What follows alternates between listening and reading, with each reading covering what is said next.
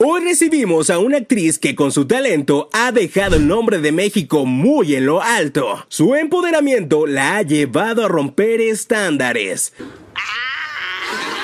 Además de la actuación ha incursionado en la música, donde ha marcado un estilo muy propio. Démosle la bienvenida a Elifer Torres. Eli, estoy feliz de tenerte por acá porque ¿Por qué? Pues no sé. ¿Por no, qué? porque ustedes lo saben, a lo mejor sí no lo sé, sus fans, sus fans sí saben que es una de Sí. mis mejores amigas, pero hoy no venimos a hablar de eso, venimos a hablar de cositas que le han pasado en su vida, de las subibajas de que ha tenido, de cómo llegó a la fama, Ay. cómo, cómo, cómo se arriesgó y pues la logró en uno de los países más complicados para triunfar, que es Estados Unidos, y está cumpliendo sus sueños. Bienvenida. Gracias. Uh, eh, ay, ay. Sí se escucha, ¿verdad? No me tengo que hacer Claro. así. Claro, Ok. no, no. yo, hola, ¿qué tal? No, la verdad aquí es es muy- comodidad, es comodidad. Está muy a gusto. De verdad, quiero felicitarte por este muy lindo set. Felicidades a todas las personas. Ay, no, yo- hombre, yo que la gente de producción que se rifa, porque obviamente sin ellos no pasaría estas cosas, Muy esas lindo. cositas tan, tan chidas que estás viendo. Y yo, no sé si sepan igual, pero Cristian, yo sí creo que es de mis mejores amigos de hace muchos años. Nos conocemos desde hace muchos años, Chiquitos. antes de, de Betty, antes de, antes de todo. Yo creo que Antes cuando su- apenas estaba haciendo las primeras cosas en el mundo del entretenimiento, como quieran llamarlo, Cristian estuvo ahí y neta, creo que sí tenemos una relación de amistad muy cabrona. Sí. De pronto no nos hablamos todos los días, por momentos, pero... Como cada mes, más o menos. Pero sí es esa amistad que nos contamos todo. Se sabe mi vida, se sabe Bastantes cosas. muchos, muchos chismes. Si un día alguien me quiere arrestar, ay sí. No, si quisiera acabarlo podría. Pero qué flojera. Nah. Efectivamente. Sí. Sí, si no saben, ella fue uno de mis primeros hosts en un proyecto que tenía independiente. Sí. me llamó mucho su atención sus chinos, su, su pelillo. Entonces le dije, oye, este, ¿qué te dedicas? Ella estaba, estabas estudiando, terminaste de estudiar Actuación. actuación. Eh, eh, eh, ya me acordé, nos, nos conocimos por un ex ligue que tenía, Sí. O sea, no yo. Eh, nos conocimos, la, eh, me ayudó a hacer entrevistas eh, de música, ella no sabía nada. Yo no sabía nada de entrevistas. No, entonces ella me prestaba su propia cámara, agarramos un celular y nos aventamos al mundo. La gente nos ayudó Sí. y yo le hacía los guiones, ella los leía, improvisaba y salían cosas increíbles. Entrevistó a Manuel ¿no? Medrano, MC. Cabo. Manuel, si está haciendo Sí, esto. cierto. ¿Quién más? Ay, A, sí. a- a- a Mándame Piso de- 21. Sí. A Mario ¿Qué, qué Bautista, a crees? Sofía De Reyes. piso 21 después Jane ya se hizo mi amigo. Pues sí, yo me acuerdo que los hizo amigos en una peda en el Pride. Exacto, exacto. Claro, sí me Pero acuerdo. empezó, o sea, como. Me da Claro mucha risa como la vida va cambiando. O sea, como que al principio, en ese momento de nuestras vidas, pues era una cosa de, bueno, y los vamos a entrevistar y, y vamos no sé qué. Y de pronto hoy es como una cosa donde ya estamos Cierto, todos ¿Cómo en el mismo cambiado la lugar. vida? ¿Cómo ha cambiado nuestras Y Mario, posturas? como que, digo, no es mi amigo, pero nos llevamos muy bien. O sea, hay como que gente que en ese momento yo, no sé, padre. Me gusta cómo hemos crecido. Y he visto a Cristian crecer un chingo también. Oye, hablando de, de eso, ha habido sub y bajas. Eh, quiero que a la gente le transmitas cómo, cómo se puede triunfar en uno de los medios más complicados que es el entretenimiento. Si quiere México, ¿cómo, cómo ha sido ese proceso? ¿no? Vamos a hacer un, Ujú. un, un pequeño cronograma. ¿no? Sí. Elifer Torres, ¿qué era antes de ser conocida? ¿Qué hacías? ¿Cuáles eran tus sueños? Mi sueño siempre, siempre, siempre fue ser actriz. Y creo que. Y creo que esa es lo más importante para cualquier persona que quiera alcanzar cualquier cosa, es tener claro qué quieres.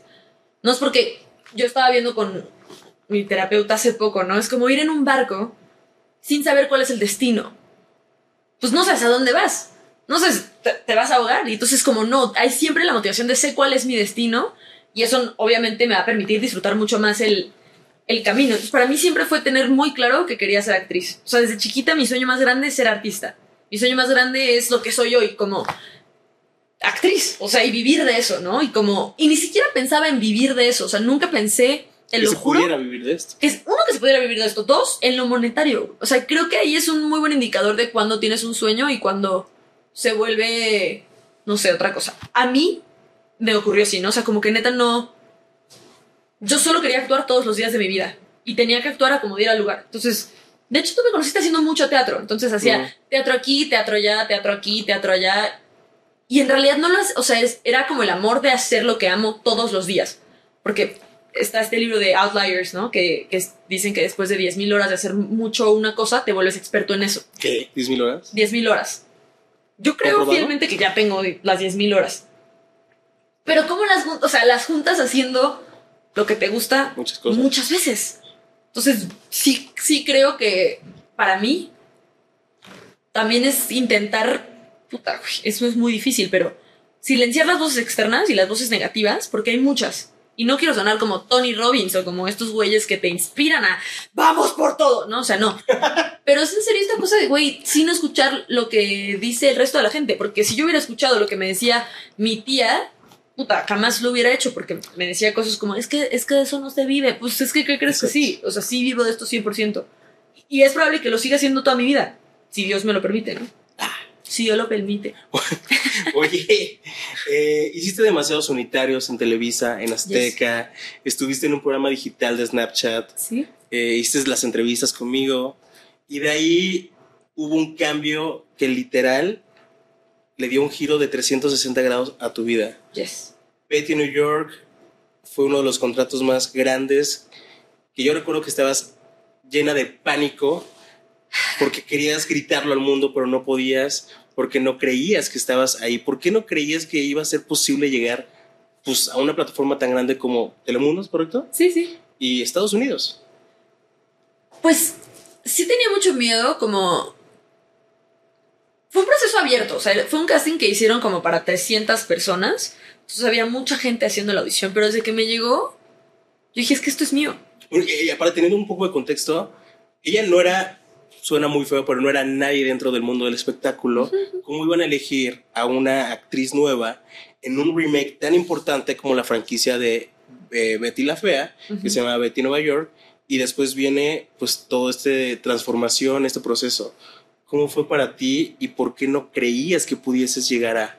No, pues sí creía que podía llegar, o sea, tenía este tema con el mundo del entretenimiento en ese momento de mi vida y era como, generalmente tiene ciertos, o sea, los este- estereotipos de belleza existen. Y la industria está llena de estereotipos específicos de cómo se debe ver una protagonista o cómo se debe ver tal tipo de personaje.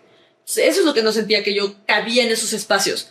Pero cuando llega Betty, digo, ah, claro, entonces este sí es mi espacio. Porque es una chica que es fea, que no Oh. entra dentro del estándar de belleza. O sea, porque feo, ¿qué es? Pues estar fuera del estándar. Dije, ah, bueno, pues entonces yo estoy fuera del estándar, que creo entonces que esto es para mí. Y me obsesioné, o sea, me obsesioné a un nivel muy cabrón. O sea, despertaba y me vestía como Betty. Y eso fue un proceso de antes de hacer el casting. O sea, y exploraba cómo eran los looks. Hice una improvisación, se la mandé a mi manager en ese momento, él la mandó, me pidieron un casting, lo hice, me tardé 12 horas en hacer ese casting.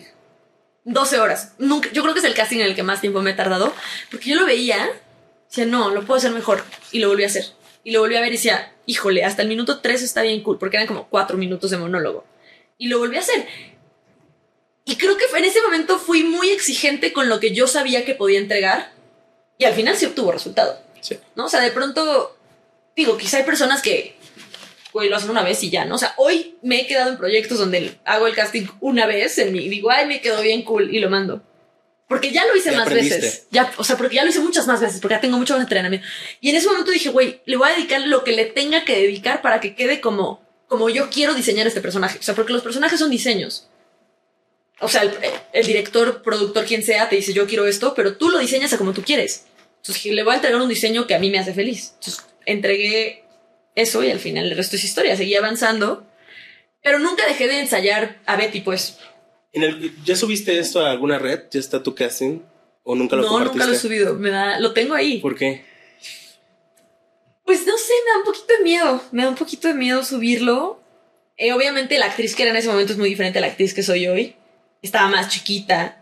Y creo que es muy vulnerable. O sea, es, es Betty hablando de ella en mi cuarto. O sea, no Sí. usé fondo blanco, porque generalmente se usa fondo blanco para las audiciones y yo usé mi cuarto de fondo porque creía que era un cuarto que Betty podría tener. Sí. Y entonces mi improvisación fue a partir de, pues, de un amor que no es posible. Entonces era como un video diario de Betty. Todo esto lo inventé yo. Te armaste tu escenario para crear. Sí, y dije, ah, un video diario. O sea, ¿dónde puedes ver la intimidad de una persona? O sea, no quería una escena que fuera, no sé, dije, quiero mostrarles la intimidad de Betty. Y eso fue así. Yo creo que algún día subiré un fragmentito. Se me haría Oh. muy lindo. Sí, sí, yo sí, yo sí lo vi. Ah, tú sí lo sí viste. vi. sí, sí, sí. Y por eso pregunté, porque más o menos la descripción es, ella se inventó hasta una guía para los dientes, como si vieras los brackets de Betty, se dejó su pelo, te dejaste creo que también el bigote Sí.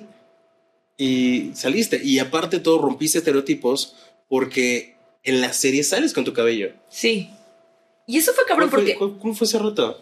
el primer, el- o sea, el primer casting lo hice con el cabello así, pero amarrado. Ujú. Luego seguía avanzando y me lo planchaba en todos. Y me lo planché porque en ese momento tenía un manager que me decía que lo, me lo planchara. No entiendo por qué. Cada quien. Raro, güey. Entonces, cuando llegó el primer día de la lectura, o sea, ya me lo dieron, ya me dijeron, tú eres Betty, vamos a leer el guion, todos juntos. Llego el primer día de la lectura así, con mi cabello natural, y me dicen como, ¿cómo no? Pues, ¿Qué está pasando? Y yo, ¿de qué? Tu pelo, y yo, ¿qué tiene?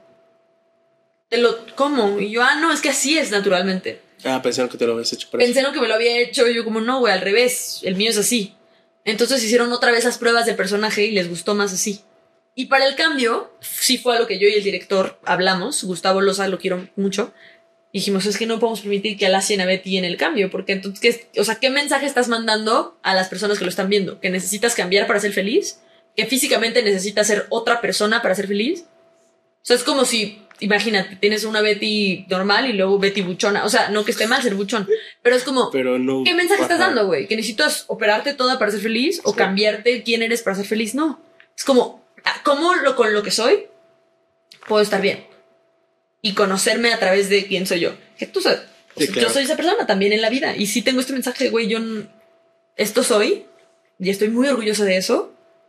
Y, y creo que he tenido otras mujeres que me han inspirado a eso, a decir, ah, no necesito cambiar cómo me veo para, para entrar a un mundo en el que quiero entrar. Es como, pues está bien ser tú. Y, Betty New York creo que ayudó a potencializar este Sí. ideal de ser como quieras ser, literalmente. Y bueno, ya inspiras a demasiada gente, tienes demasiados fans. Ahora, para ti, ¿cuál ha sido la lucha constante? Porque yo sé que estamos en un país tan machista. ¿Cuál ha sido tu lucha constante de que tengas que enfrentarte a ideales machistas dentro del medio? Yo creo que dejando un poco mi terapeuta, amo a mi terapeuta. Voy a hablar de mi terapeuta todo el tiempo. La amo. O sea, he aprendido mucho y, y pues me decía, ¿no? Como que un poco qué está de mi lado, ¿no? ¿Qué está en mi banqueta? O sea, ¿cuál es mi lado de la banqueta y cómo lo puedo limpiar? Para mí es creer, o sea, creer que soy suficiente con como soy y sí no permitir que las opiniones externas, porque siempre, seas artista o no, o sea, siempre, o sea, en la escuela te van a hacer bullying, o sea, siempre va a haber opiniones externas y lo más importante es que sepas tú quién eres tú.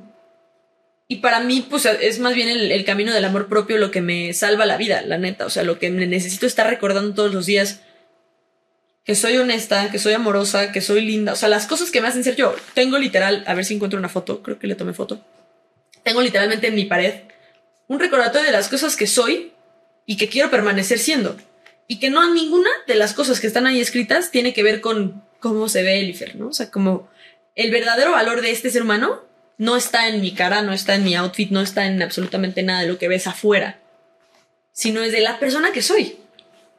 Aquí está. O sea, tengo esto en mi pared. A ver. Que está. al- algunos no los leas porque me dan pena, pero. No, Ay, ¿Por qué te dan pena? están lindos, ¿no? Sí. Y es como esos, ese es el recordatorio que quiero. ¿En, en qué parte de tu parte está? Está enfrente. O sea, yo me despierto y está enfrente.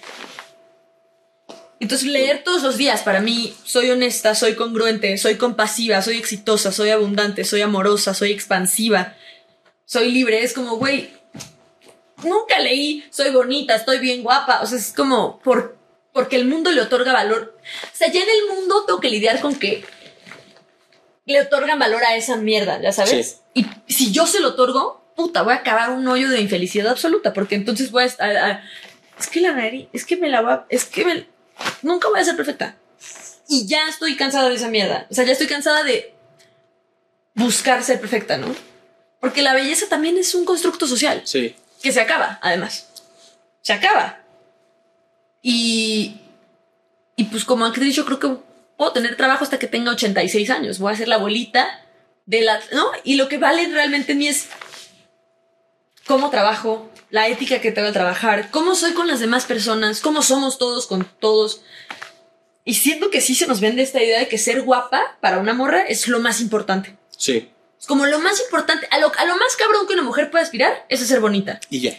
Y ya. Y es como, y además, si ya, lo- o sea, imagínate qué infelicidad tener que aspirar a eso cuando no entras en ese estándar. Porque me pasó. Sí. Y entonces yo, y, y que si la hacía, güey, por, güey, tengo un pelo bien perra. Ay, sí.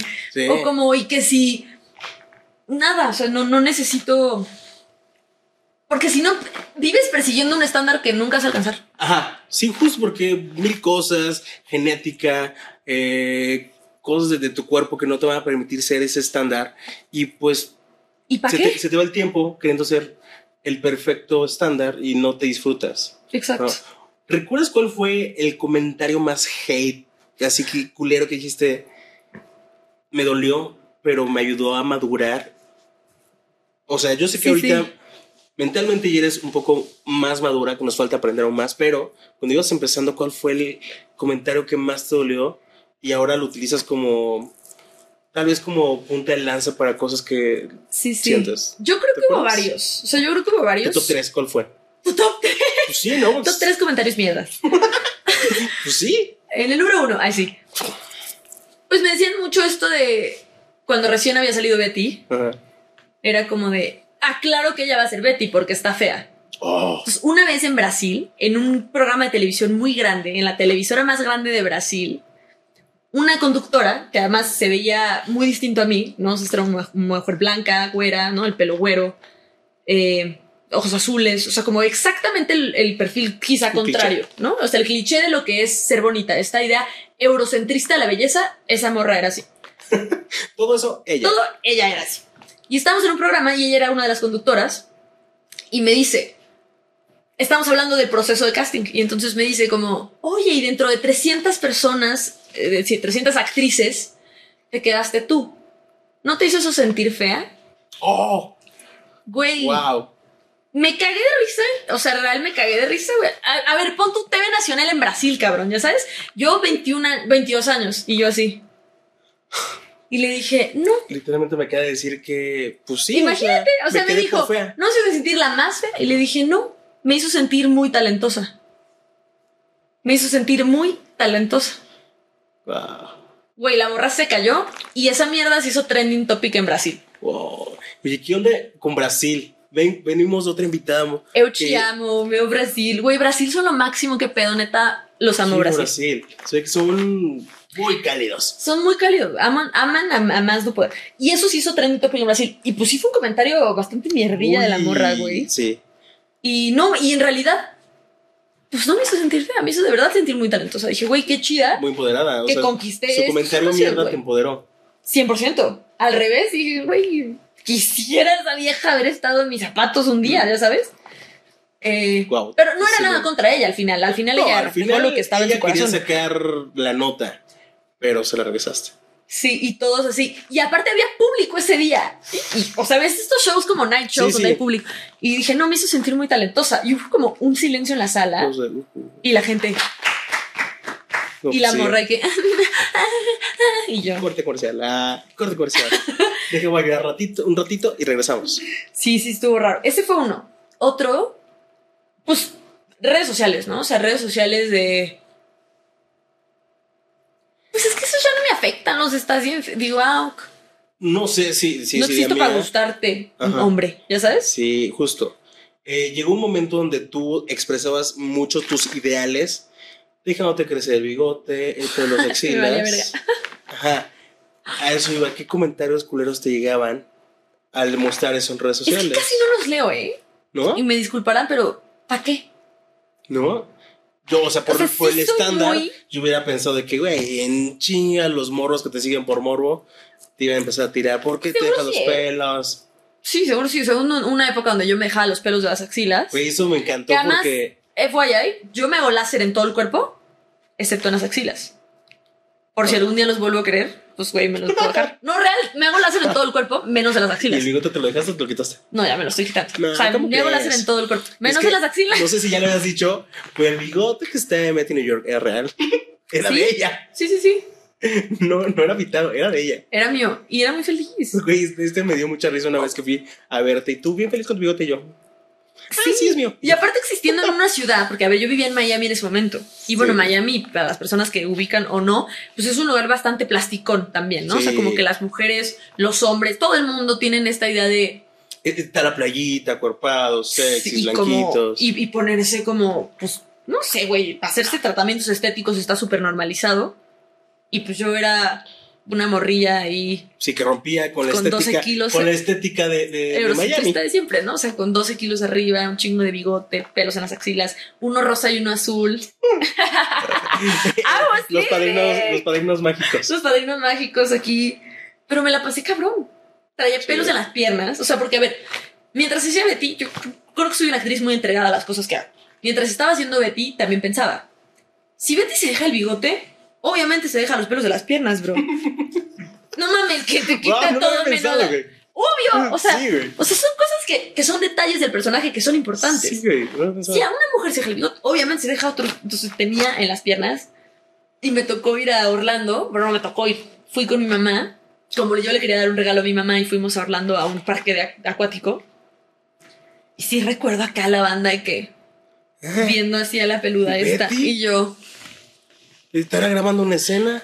Pero me. O sea, siento que todo eso hace que hoy no me importe absolutamente nada, güey. Hoy alguien me ve y ya sé que es porque estoy de Eli. ¡Ah!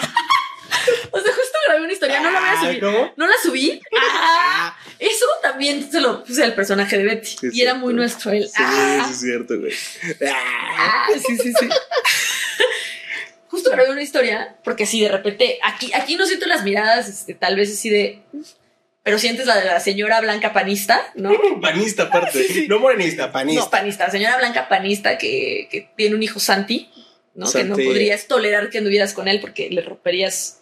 No, a su ¿cómo? niño. Santi, güey, o sea, ya está pautado todo con la familia de enfrente. Exacto, exacto, así. Sí he visto así que, pues, ay, yo parezco Matrix hoy, ¿me entiendes? Puto de Matrix, yo así. Mi, mi, Y ¿cómo sí sentía él. Ah, ahorita sí es cierto, sí es cierto. Y yo, sí estás viendo lo que estás viendo. Sí, es real. Sí, sí estás existiendo en el Sí. mundo donde esta belleza Es también correcto, está soy- existiendo. Soy Gatubela. Soy, sí Correcto. soy tu sueño más grande que nunca pudiste ser. sí soy lo que quisiste ser a tus 20, María Antonia. ¡Ah! Sí soy. Sí, Todo lo que quisieras que tu hija fuera. Y no, ah, no es cierto, no, ya bien mierda con la señora. No, no es cierto, no, pero sí. Siento que aprendes a tomar las cosas de lugares diferentes. Oye, y dentro del medio, obviamente, muchas personas te dejaron de hablar. Amigos. Pues sí, porque al final te fuiste a ser exitosa, dejaste de contarles mensajes no porque quisieras, sino porque estabas trabajando y la gente siempre se hace una concepción de ya se fue para allá, está siendo exitosa, ya se volvió súper mamona. ¿Cuántas amistades perdiste y qué aprendiste de eso? Pues aprendí que cuando una amistad es una amistad no la pierdes y aquí estás tú. ¿Sabes? O sea, a ti te conocí antes y aquí estamos después. Sí, es cierto. Sentados en este sillón blanco. ¡Ah! Ay, sí. Aparte blanco. O sea, ay, ay, sí. O sea, siento que cuando una amistad es. Vienes del amor de verdad, o sea, eh, puede pasar años y va a estar ahí la persona, ¿sabes? También me pasó con. Pues sí, que perdí a mucha gente ¿eh? y estuvo bien. O sea, que no, no lloré ni sufrí esas pérdidas. Ni siquiera lo vi como una pérdida, fue como una transformación. O sea, yo sí soy esa persona medio hippie que cree que todo el amor y la energía se transforma. Y eventualmente hoy mis amigos, mis mejores amigos, además de ti, pues no están en el medio. O sea, mm, tengo uno de mis mejores amigos que es físico, el otro trabaja en finanzas en una casa de bolsa. O sea, como que mis mejores amigos del ¿Le alma. interesa a alguien de aquí? ¿Cómo? Anda, anda muy raro de sus finanzas alguien de aquí. Y yo, ¿quién de aquí? Ay, Ah, yo nunca, nunca. Yo nunca, nunca andaría mal en mis... Ah, Entonces como que siento que la vida un poco te va mostrando quiénes se quedan y quiénes se van y, y todo está bien. O sea, lo que me decía una amiga, lo que resiste, persiste. Lo que resiste, persiste. Gran frase. Y entonces si sueltas, llega y fluye energía nueva y gente nueva y así. Y también hoy sé que no necesito un chingo de amigos. O sea, yo tenía esta idea porque conozco mucha gente. Conozco mucha gente, muchísima. Tú igual. Porque estamos en este medio. Es, es de neta conocer a un putero de gente. O sea, yo estoy segura que conozca más de 300 personas. Sí. O sea, conocer así de hola, ¿cómo estás? ¿Y Sí, qué has sí, hecho? O sea, no conocer así de "Ay, me lo- no. Pero quienes son mis amigos son 5 o 6 personas. Y está bien, no necesitan ser más. ¿Para qué? ¿Cuál crees tú que sea el amor perfecto? ¿Qué, qué es lo que busca Eli? A ver, sí, ¿qué es lo que busca Elifer en el amor? ¿Te puedo leer un poema? No. No, sí. Y yo. Y esto si no lo quieras. cortan se va a hacer un clip viral. ¡Ah!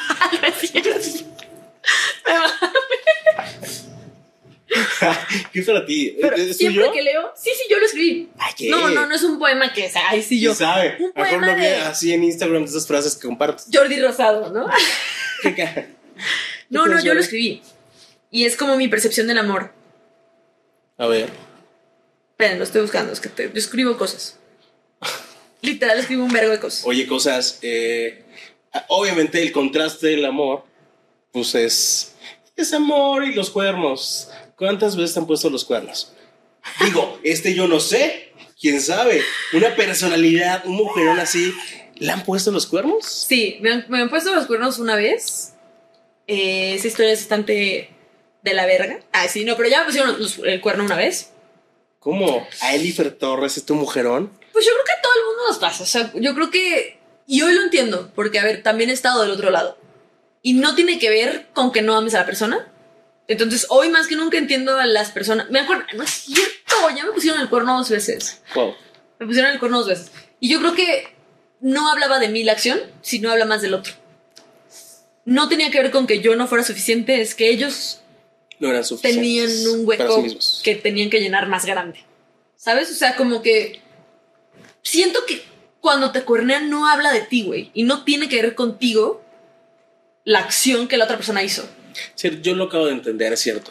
La gente no te deja por algo mejor, sino algo más fácil, por el hecho de que se les complica y sus capacidades en ese momento de las personas no pueden llenar lo que tú eres. Justo. O Como les, que lo que tú demandas. o les da miedo el compromiso también. Ah, esa es otra. O sea, a mí hay cosas que me dan terror de una relación. Entonces, cuando veo que se está poniendo muy serio, la parte de Elifer que quiere esta libertad y no sé qué, o, que asocio con libertad, puta, güey, se pone en modo supervivencia y necesito hacer cosas para que no me controlen. O sea, como según. Pero no hay control en realidad. En el amor no hay control. O sea, el amor es una cosa que es expansiva. Pero sí me ha pasado estar en esa posición en donde me da miedo el compromiso, me da miedo el futuro, me da miedo y actúo de formas donde quizá hoy no actuaría. Eh, Una Elifer Torres se ve casada. ¿Sí cree en el amor o es un cliché que le han implantado y no se ha dado cuenta? No, yo creo que el amor existe, pero yo creo que el amor romántico es lo que no existe. ¿Por qué? O sea, el amor romántico, ¿no? O sea, el amor romántico es este amor que nos pintan en las películas. El amor romántico es. eh, y fueron felices para siempre. Y el amor monógamo. Y el amor como en donde. Nos, o sea, el- pues sí, el felices para siempre. Como el amor de película. Yo creo que ese amor tal cual no existe. O sea, mi concepción del amor es libertad. Y no me refiero a. Se va a ir a coger con quien quiera y yo también. No, no, no, no, no. O sea, ¿crees en la monogamia? ¿te, te puedo leer mi, mi ¿Ya, poema? ya, Ya, lo- ya lo encontré. Por favor. Por favor. Qué bonitos ojos, ojos tienes. Adelante con el poema. Es broma. El amor. La lo escribí yo. El amor. El amor es libertad. Dejar al otro ser. Es aprender a escuchar, dejar de correr. Constantemente aprender el uno del otro. Conocer, reconocer y amar las cualidades del otro. Es profunda conexión intelectual, espiritual y sexual. Dejar de ver con los ojos, abrir el corazón. Saber que somos seres completos. Saber que no necesitamos al otro, sino que solo queremos compartir lo que somos y lo que amamos. El amor es compañerismo, crecer juntos de todas las formas posibles. El amor comparte sueños e ideales, piensa en utopías y realidades. Vive miles de historias felices. El amor no deja cicatrices. Nos marca de una manera distinta, sin dolor de por medio. El amor no hiere, sana. El amor no es egoísta, da sin esperar algo a cambio. Es reciprocidad, unidad y plenitud. Plenitud que compartimos, no que creamos juntos. El amor es saber que el tiempo con el otro es invaluable y saber que nuestra soledad también lo es. Entiende que caminar juntos no significa no poder tener caminos separados. Otorga alas para volar cuando sea, no cuando el otro quiera. El amor no se busca, solo se encuentra. Saber que somos lo suficientemente fuertes para lidiar con los problemas del mundo, pero entender que es más fácil si lo hacemos juntos. El amor sucede cuando dos almas libres, plenas, despiertas y felices se encuentran y deciden compartirse. Ay, tráeme el tequila. Acaba de abrir puertas que yo ni sabía. Ay, Eh, sí. Para mí eso es el amor. ¿Cuándo escribiste esto? 2017. ¿Qué pasaba por tu vida en 2017? No sé, tenía como cuatro años. Ah, no es cierto. Ah, ¿Cuántos años tengo yo, pues, ahorita? no sé. Algo que te hizo Barney. ¿Cuántos años tenía yo en 2017? No sé, Tengo dime. 26 ahorita. Tengo 26. ¿Alguien es bueno en matemáticas? Tú no. Ya me dijeron de tus finanzas. no es broma, es broma. ¿Alguien sabe? Yo no, la neta. ¿Qué hacías? ¿Qué estaba pasando en tu vida para.? Ajá. Pues nada, yo creo que estaba muy. Yo creo que iba en prepa. Y. Y ya tienes iPhone, por lo que veo. No, no, no, está en mi iCloud. Lleva en mi iCloud desde 2017. Güey, viste, es muy cierto. Sí, o sea, como que. Y, y creo que no ha cambiado mi postura sobre qué es el amor. Y eso es una Elifer de. Güey, no sé cuántos años tenía, probablemente 17, 18 años. Y esa concepción del amor, obviamente madura de muchas formas, pero no le he cambiado ni un puto párrafo a esa madre, güey. O sea, tengo ahí la fecha y está 2017, ¿sabes? Y es como. Para mí sí es libertad absoluta. Y no libertad, te digo, es. Con toda la libertad que tengo, te sigo eligiendo a ti. Oh, bonito. Eso es lo más cabrón del amor. Y yo creo que eso es el amor. O sea, el amor no es forzarme a estar contigo. Y el amor no es en, híjole, no puedo voltear a ver ese güey. Es que eso no es el amor, güey. El amor es, puta, güey, tengo todo el buffet disponible para mí. Tra. Traca. Y se ve bueno, güey, se ve rico. Pero ahorita solo se me antoja esta papita. Oye, ¿y qué, ¿Sabes? qué- qué opinas de la, que la gente se agarra y se da el buffet? ¿Crees en la monogamia? ¿No crees en la monogamia? Yo creo que todos son acuerdos. O sea, y eso es donde ya entra como los acuerdos y la madurez que, que cada quien tenga, ¿no? O sea, yo sí creo que nunca lo he explorado, pero sí creo que podría tener un acuerdo de. Pues tal vez relación abierta. Nunca lo he intentado, pero a lo mejor. Pues a ver, yo también viajo mucho, ¿no? O sea, digamos, me voy a hacer una serie a N otro lado, cinco o seis meses. A Colombia. A Colombia, pon tú. ¡Ah! Cinco meses, lo que sea. Seis. Y mi pareja no se puede ir, pues también estaría cabrón pensar que esa persona no va a eyacular durante seis meses, ¿no? O sea, como que yo diría, híjole, si yo no veo, si a mí no me está dañando, y si no, o sea, sí tendría la regla de no te puedes coger a la misma persona dos veces. Porque, bueno, ahí ya hay riesgo de que, bueno, y si te enamoras del otro, si te sigues, ¿no? Pero para mí es un poco... Si alguien es para ti, es para ti siempre, güey. O sea, Ah, eh, cu- Cuando tengo una duda, a ver si me la puedes contestar. Cuando te engañan, ¿qué es lo que más duele? ¿Que se cojan a la otra persona o que sus sentimientos cambien y le guste más dar amor a otra persona? yo creo que es eso. Y yo ¿Qué es creo que que ese es el ego. más? Bueno, a mí me jodería más eso. O sea, a mí me jode más. Porque pensar, por ejemplo, o sea, mi exnovio, pensar a mi exnovio dándose una morra. O sea, literal, co- ya. así cogiendo. Ni siquiera, ¿eh? Digo, ay, cabrón. "Ay, viene rico. Nadie lo hace tan rico como yo. Ah. Entonces digo, bueno. Vete como anoche. ¿Qué? ¿Qué? ¿Qué? Ay, sí. Entonces, como que eso no me preocupa. Ay, porque sé lo que traigo, chavos. Ah, no es cierto. Ah. No, no es cierto. Pero bueno, no, no. Mi, obviamente sí siento feo, digo, pero X. Ajá. Ah, güey. Topar a mi. O sea, pensar a mi exnovio con una morra así de, ay, te amo, y dándole florecitas, y ir a cenar, y como de detalles, y hacer el amor bonito. Vergazo no, ¿sabes? Es lo que más Pero si acá me lo imagino de que en sexo salvaje me da igual. O sea, dices, eh, porque eso pues lo podemos hacer con todo el mundo y no necesitas una gran conexión espiritual ni emocional para hacer eso. O sea, a mí el tema es la conexión espiritual y la conexión emocional. Híjole, sí, sí me tocan mucho, ¿sabes? O sea, sí me importa. lo que más jode. Pero lo sexual dices... Pues hay gente que hasta paga por sexo, ¿me entiendes? O sea, como que no me, no me parece algo tan Tan preocupante, güey, ya. Digo, obviamente si me es infiel, pues lo mando a la verga, ¿no? Porque tenemos Sí, acuerdo. Claro. Pero ahora, si el acuerdo es, oye, mientras yo estoy en Tailandia haciendo una serie y tú no puedes ir, pues, o sea, date. También entiendo que no eres un robot y no vas a estar masturbándote con un iPhone, ¿me entiendes? O sea, como- o bueno, o sí, no sé. Ya se puso gráfico este pedo. Ah, quién sabe, ¿no? Entonces, las apps han evolucionado. Pero ya sabes, como que siento que ahí sería un tema de qué quieres con la otra persona. Porque también está el riesgo de que ya, si quieres volver a una relación cerrada, pues ya la abriste y, y que el vato diga, no, ya no quiero. No sé, nunca lo he hecho, entonces también estoy hablando desde el desconocimiento. ¿Lo harías? Depende de la persona. De- oh, de- ¿Cuál es el, O los sea, parámetros para decir, va? ¿Te tiene que importar mucho, poco, que sea No, a ver, o sea, por ejemplo, cuando yo salía con un güey de la NFL, obviamente, güey, obviamente, obviamente el vato va a querer cogerse más morras. Y yo, cuff, cuff. Y, pu- y puede. Y yo también, ¿me entiendes? Eso era una cosa donde los dos nos queríamos mucho y había esta conexión emocional. Pero a ver, el vato viajaba a diferentes ciudades todos los fines de semana. Yo en ese momento estaba haciendo una película en medio del puto bosque en Utah. Y entonces era como, ni modo que le diga, güey, eh, güey joven, 25 años, exitoso, NFL, guapísimo. Cáele, No te, mando, cojas. te mando Uber. O sea, estaría súper irreal de mi parte pedirle eso a alguien y eso no es.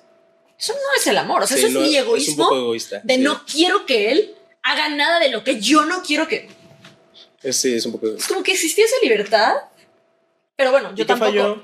No, yo con él no quería, por ejemplo, muchas cosas. ¿Qué muchas falló, disculpa? no, después se me puso un poquito loquito.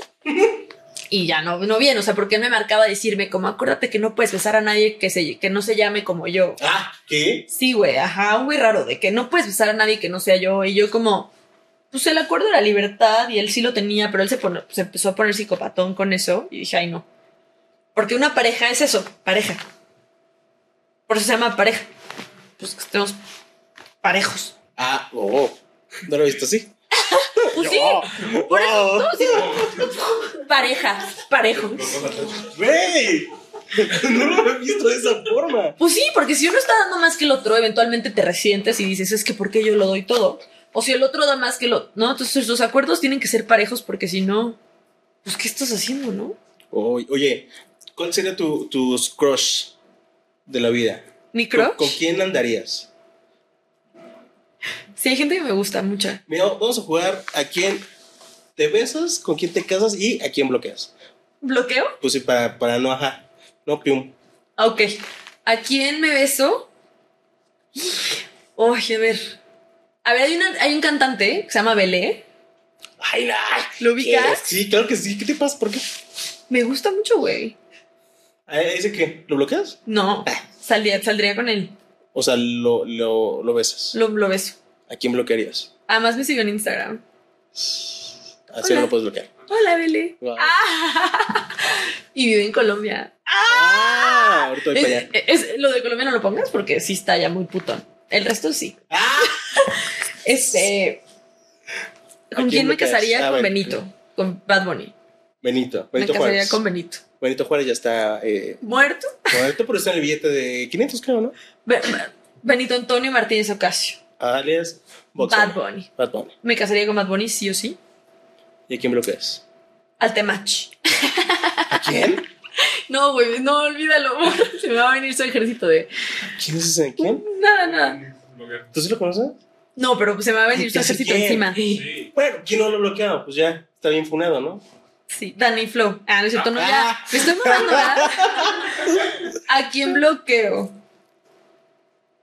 Pues es que me da igual, o sea, pues. A ver tus bloqueados. Ah, Ah, a mi ex o algo así. ahí está. Pues sí, nunca dije del medio, tú solita. Sí, va, yo huevo buscando a alguien del medio. No, para que se pusiera más spicy, ¿no? Órale. Ah. Oye, Colombia. Por ahí escuché mucho Colombia. ¿Por? ¿Qué va a pasar en 2024 en Colombia? Se vienen cositas. Ah, ¿Vienen cositas o voy a vivir un tiempo en Colombia ¿O cositas y o se vienen cosotas? Este, voy a vivir un tiempo en Colombia porque voy a hacer un proyecto. No puedo decir nada. Ya lo estás diciendo. Pero Nada más puedo decir eso que dije. Oye, Pero no puedo fans de qué, ni con Colombia, qué, ni nada. Si la ven en la calle, inviten una arepa de huevo, ca- ¿cómo es? Huevo, pollo, carne. Ah, Pero Rico. rápido. Huevo, pollo, carne. Ajá, así. Invítenle una, están muy ricas. ¿Cuántos meses vas a andar en Colombia? Cinco o seis. Ay, casi nada. Medio, medio añito. Oye, de los proyectos que ya grabaste y se estrenan este año, ¿cuáles van a ser? Mujeres asesinas. Ese me emociona. Sí, es cierto. Ese me emociona, cabrón. Mujeres asesinas está bueno, gran historia. Estrenamos ya casi. No puedo decir la fecha porque no la lanzado oficialmente. tampoco la sé. No, sí la sé. Ah, pero es que ya casi. O sea, cuando yo les digo ya casi, es neta ya casi. ¿Qué O sea, puedes adelantar de tu personaje? casi segura que estamos a semanas de que empiece a salir esa mierda. Estoy casi segura. ¿A qué estamos? Ah, enero. ¿Enero? Ah, no, no semanas. Mediados Pero, de enero. pero ya casi. ¿Tu personaje de qué va? Se llama Rosario y es una mujer asesina. Ah, Bueno, tenía muchas dudas yo. no, tiene, tiene, estos- tiene dos hijos. Además, es la primera vez que me toca ser mamá en ficción. No, Eso está interesante. Es una mamá joven, una mamá con bigote. una mamá con bigote y axilas. ¡Qué pendejo! Un mapa. Ah, un papá. Este. Ay, me tiembla el ojo, es que ando ando estresada. Estoy muy nerviosa. Me tiembla el ojo, güey. Ya. Va a ser mamá. Es una ¿Cómo mamá. fue tu experiencia al ser, aunque sea mamá ficticia, pero Me encantó, me llevé súper bien con los niños. O sea, creo que trabajar con niños ha sido de las mejores experiencias porque se permiten jugar más en el set. Eso sí era un pedo porque de repente los textos pues no estaban al 100%, pues porque son niños, o sea, sí, improvisa mucho. y además tienes todos los, o sea, que tu cámara está aquí y que tu micro está aquí y que el micro de acá y que el personaje y, y la, la acción y luego que guarda las cosas en la mochila, o sea, son muchos estímulos para un niño tan pequeño de hacerlo todo, ¿no?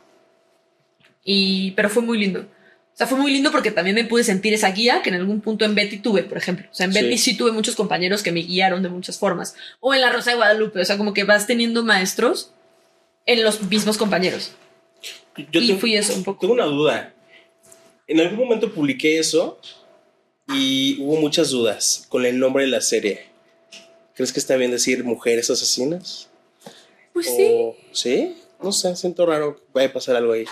De que la gente empieza a funar de cómo están viendo la situación del país y le ponen sus nombres. Pues es que siento que es una franquicia muy famosa ya, o sea, que es una franquicia que ha tenido mucho éxito durante el- todos los años, o sea, que la franquicia empezó en Argentina, pero también siento que tiene que ver con por qué llegamos hasta esos extremos. O sea, el problema no es el producto en sí mismo, o sea, el problema no es mujeres asesinas ni el nombre de mujeres asesinas, el problema es por qué una mujer tiene que asesinar como su última herramienta de supervivencia. O sea, porque de eso van las historias. Y Oh. las historias las, las sacaron de Reinserta. Reinserta es una fundación que se dedica a ir a los reclusorios de mujeres a reinsertar, o sea, para ayudarles a hacer, no sé, cosas financieras, que tengan trabajo, para cuando salgan de la cárcel puedan reinsertarse exitosamente a la sociedad. Esta misma fundación va a extraer las historias con el permiso de las mujeres que quieran contar su historia para uno de los episodios. Entonces, los episodios de mujeres asesinas son historias de mujeres reales. Estás interpretando a una mujer. Estoy real. interpretando a Rosa, una mujer real que, que vive actualmente, que está viva en el reclusorio pues, de mujeres. Hoy está viva, ¿sabes? Wow. Y es. Y ella compartió su historia. Y entonces es como, qué honor poder contar la historia de alguien que pensó que su último recurso fue asesinar para salvar a lo que más ama en la vida. Que en este Ouch. caso eran sus hijos. Qué fuerte. Entonces, para mí el cuestionamiento más que por qué lanzan esos productos es, no, no, no.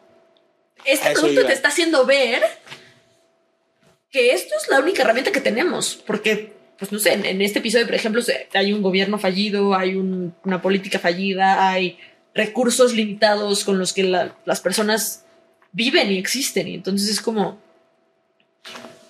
Más bien el, el- el cuestionamiento que a mí me gustaría que el espectador se hiciera es... ¿Por qué estoy con ella? ¿Por qué la apoyo a ella, güey? ¿Y por qué es la única herramienta que ella tuvo? Y, y lo mismo para todas las mujeres asesinas, ¿no? Porque no me sé todos los episodios, no nos dieron guion de todos los episodios de todas, porque son episodios eh, singulares, ¿no?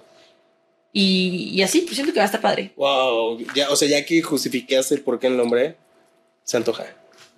¿Qué más? ¿Sacas apenas una peli que está en Prime? Sí, se llama Préstame tus ojos o Give Oh, Me Your Eyes Mauricio. con Mauricio Ockman y Hunter King. Es una peli gringa que fue Oh, mi primer venga. película. Está en inglés. Vean Ah, en inglés. cuenta. Se la recomiendo más en inglés. O sea, yo hice la, el doblaje al español. Ajá, dice, O sea, tú hablas el, tu personaje. Sí. Wow, qué raro. O sea, la filmamos en inglés, está la película originalmente está en inglés, pero yo hice el doblaje al español de mi mismo personaje. Entonces está padre, pero sí se las recomiendo en inglés porque pues es como naturalmente se hizo la película. Entonces, pues la actuación, no sé, a mí me gusta verlas en el idioma que es, así sea coreano y ya le pongo subtítulos. ¿Sí? Pues porque la actuación, la voz, o sea, sí es importante. Ok. Yo digo, ¿no? Ese es Prime. ¿Qué más? ¿Música? Prime Video, música, tengo unas, te vienen cositas, ahí sí. Ah. Tengo un EP, Porque aparte no está firmada con cualquiera. Rancho Humilde, la disquera de Nata. Exacto. Tengo un EP de, de- de unas canciones, ya iba a decir cuántas, de unas canciones. Pero las tengo que sacar, o sea, tengo que ir a hacer videos musicales y todo. Y estoy viendo si lo hago ahora, en este, en ¿Ya? este- próximamente. ¿Quiénes son? ¿Ya Y yo, a vámonos. ¿Alcanzamos a irnos para allá? A ver. Para luego irme a lo de este proyecto allá. O sea, no sé.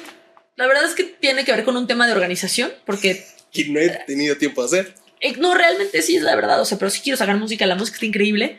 Pero no la he podido sacar porque necesito hacer videos. Quiero hacer videos. Quiero que ustedes tengan un buen servicio, un excelente servicio, Ah, un gran video y que lo vean con todo el video. Porque si no, Qué voy a imaginarme. podrían escucharlo, pero pues se me antoja algo audiovisual. Al final soy actriz, entonces como que pienso mucho en audiovisual. Mariana y Silvana. ¿Quién? Uy, esta está muy chiquita, no sabe. Pero bueno. No sabe. no sabe. Esas cosas ya de alguien adulto. ¿Qué más? O sea, series, películas, Sí. música. ¿Qué más falta para Eli? No sé, ya, eso. El amor. Me preguntaste si me quería casar. Ah, yo a huevo Ah, quiero sí, contestar esa pregunta. ¿Vieron cómo la traje? Sí, hace una hora me lo dije. Desde hace media hora. Sí me quiero casar. Y ya. No, pensé que no quería. Pensé que no quería. Llegó. Pues cambió que conocí a alguien. A ver, no tengo novio, eh, estoy soltera. Pero que me hizo ver cosas y dije, Sí. güey, sí me interesa en algún punto de mi vida casarme Estrellitas. y tener una familia. No es ahora, por supuesto, tengo 26 años, no va a ser ahora ni va a ser ni siquiera en Club de los 27. 5 años. Voy a cumplir 27. Si me muero, sabrán que soy una leyenda. Ah. Sí, cierta. Eh, si no me muero, pues ni modo, ¿no? Ni modo, tendré que chingarme otros años aquí. Pero, sí. pero sí, me quiero casar y tener una familia. O sea, sí, sí, uno de mis sueños. Pero a ver, tengo más sueños. Tengo un chingo de sueños. O sea, como que primero Por quiero eso, hacer eso mi ¿Qué- casa productora y mis propias series. Eso, eso es lo que dije. Quiero, quiero hacer mis propias series. La neta, estoy, estoy aprendiendo a escribir. Ah, porque la niña cursó la escuela. O sea, escribir guion. Ah, O sea, guion cinematográfico y, y televisivo. Entonces, estoy aprendiendo a escribir, quiero hacer guiones, me mama escribir, tengo historias y me encantaría hacer mis propias historias y un día producirlas y actuarlas. Y O sea, obviamente seguir actuando, que ahí lo está, amo. Pues manden sus historias. Nunca voy a dejar de actuar. Ese es el amor de mi vida. Y si no me caso, ya encontré el amor de mi vida. La actuación. Ay, la justificación más chafa. Es neta. O sea, es neta. Ya, yo, yo Freud. en unos años soltero, ¿no? El hora de vida es en medio. Pero no, yo te lo juro que sí, el amor de mi vida es la actuación. O sea, a ver, sí, como Freud decía, para saber si eres una persona sana y feliz, tienes dos. Eh, voy a repetir, me trabé un chingo. Sigmund Freud decía, Sigmund Freud decía, para saber si eres una persona sana y feliz, tienes como dos pilares muy importantes en tu vida. Uno es a quién amas, con quién te relacionas, a quién amas. No tiene que ser un novio, sino a quién amas y cómo te llevas con esas personas y tu trabajo. Puta, güey, el pilar de mi trabajo está excelente porque lo amo, me hace feliz, me hace vibrar. No lo veo como una chamba, la neta. O sea, obviamente es una chamba y le meto todo lo que puedo, pero no lo veo como un trabajo. O sea, no me pesa. Es delicioso. Pero sí, donde estoy valiendo verga, pues es de a quien amo, ¿no? Amo a puro pendejo. Es correcto, confirmo. Pero entonces cuando tienes ese equilibrio de esas dos cosas, o sea, siempre uno va a sostenerte si la otra no está bien. Pero ahora, si las dos está bien, eres una persona sana y feliz. O sea, he tenido momentos donde he estado bien en las dos, otros donde solo está muy bien una. Pero, ahí- o sea, nunca he tenido un momento donde no han estado las dos, porque la actuación siempre ha estado para mí. Se le decía a mi mejor amiga de, güey, la actuación nunca me va a lastimar. La ficción nunca no va a estar para mí. El arte nunca no va a estar para mí. Siempre puedo ir al arte cuando lo necesite. Escribir una rola, escribir un poema, ponerme a actuar, hacer un self-tape, aunque no tenga que hacer un self-tape. Ya sabes, como...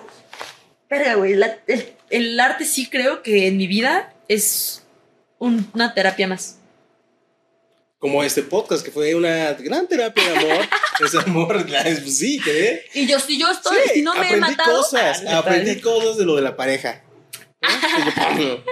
Oye, antes de terminar, compártelo a tus fans, a esos fans, el mantra que llevas día a día para tener esos huevotes y esas ganas de salir adelante. Sí se puede. Ah, es cierto, ¿no? Yo, échale ganas. Ah, no. es Un buen mantra, no esas mamadas. Es buen broma. mantra. Un buen mantra es todo está bien. Ya sé. A ver, son dos. A Uno ver. está aquí en mi fondo de pantalla. ¿Esta esa mujer trae muchas cosas en su celular? Sí, pues es que es lo que más usa uno, ¿no? Bueno, mi ex fue a mí. Mi ex mami. A ver, vean, dice, What if I suddenly think I can? Nothing to change but self, ¿no? Como que este es mi mantra de todos los días, lo leo diario. A ver, tradúcele a la gente, no te pases. What if I suddenly think I can? ¿Qué pasa si de repente pienso que sí puedo? Oh. Nada que cambiar más que a mí. ¿Por qué? El pensamiento es una acción. ¿Estás de acuerdo? O sea, una acción es aplaudir, una acción es sentarme. Pensar es una acción. O sea, cuando pienso estoy accionando. Estoy... Pensar es una acción, punto. Entonces, ¿qué quiere decir? Si yo puedo cambiar mis acciones, también puedo cambiar mis pensamientos. Oigan, les estoy dando aquí la crema de la crema, güey. Ay, sí. Dejón, dejón. De Hum of the Hum. Güey, ay, sí, ni lo sé decir. de que el gargajo así. la crema de la crema, neta. Mis acciones son, perdón, los pensamientos son acciones. Si puedo cambiar mis acciones, puedo cambiar mis pensamientos. Entonces, ¿qué pasa cuando pienso que no puedo hacer algo? Solamente cambio ese pensamiento. Si puedo. Voy a tener miedo. El miedo existe, es intrínseco del ser humano. Tenía que decir intrínseco, estamos en un podcast. Eso es intrínseco al ser humano. El miedo va a estar allí, pero es actuar a pesar de él. O sea, para mí es, es eso. Es, ¿qué pasa si pienso que sí puedo? Y con todo, ve, así, el güey que te gusta, la morra que te gusta, no le voy a hablar porque, ¿qué tal que sí, güey? Cierto, funciona. Le hablo y qué tal que sí, güey. ¿Qué es lo peor? Que te digan no gracias. El no gracias ya lo tienes, ya estás valiendo verga. El no ya, el gracias quién sabe. Pero el no, Exacto. El no ya está ahí. Es cierto. Yo, lo apliqué desde la prepa. Si pude lograr esto que no puedo lograr. Y tras mi cabeza, Y yo así todo, ¿eh? Pon el refri en el baño, donde se la pasen más tiempo. Exacto, en el baño cagando, ¿no? ¿Quién sabe? Hay mucha gente que le gusta estar leyendo cosas. No, sí, o sea, yo sí, yo sí creo que mucho de lo que he hecho en la vida es por ese pensamiento de, sí puedo. No, güey, a la verga sí puedo. Sí, yo sí puedo, ¿sabes? O sea, como que no pensar que tengo una limitante de nada. ¿Y así le haces? Sí, puedo. sí puedo, sí. Pues, tiene técnicas, ¿no? De actrices. Y el todo está bien. O sea, cuando me da ansiedad, me repito, todo está bien, todo está bien, todo está bien. Hasta, que- o sea, porque, Hasta que suceden cosas chidas. pues sí, hasta que todo está bien. Ay, qué chingón, qué placer tenerte en esta bonita sala donde varias personalidades desfilado que no nos hemos puesto a analizar el amor hasta este momento. Así que qué felicidad tenerte acá. Gracias. Y Eli, qué bonito. Te quiero mucho. Yo también. Gracias por invitarme. Gracias a ustedes por verlo. Compártanlo. No solo este episodio, sino todos los episodios de Kiki Talks. Véanlos, véanlos. Échense un café, un té, una palomita. Después de ver este, Una vean los demás. también, no importa. Hay mucho chismecito que escuchar. Es más, una cake es un capítulo mío. Écheselo ahí. Exacto, exacto. Ahí está, nos vemos el siguiente martes. ¿Algo más que quieras agregar? Esos mantras son poderosos. ¿Algo más? Pues nada, que les mando mucho amor, muchas bendiciones, que hagan lo que quieran en esta vida y les valga verga la opinión de los demás. Y ya, pues que sigan a Cristian en sus redes sociales. Por favor, necesitamos aumentar estos números.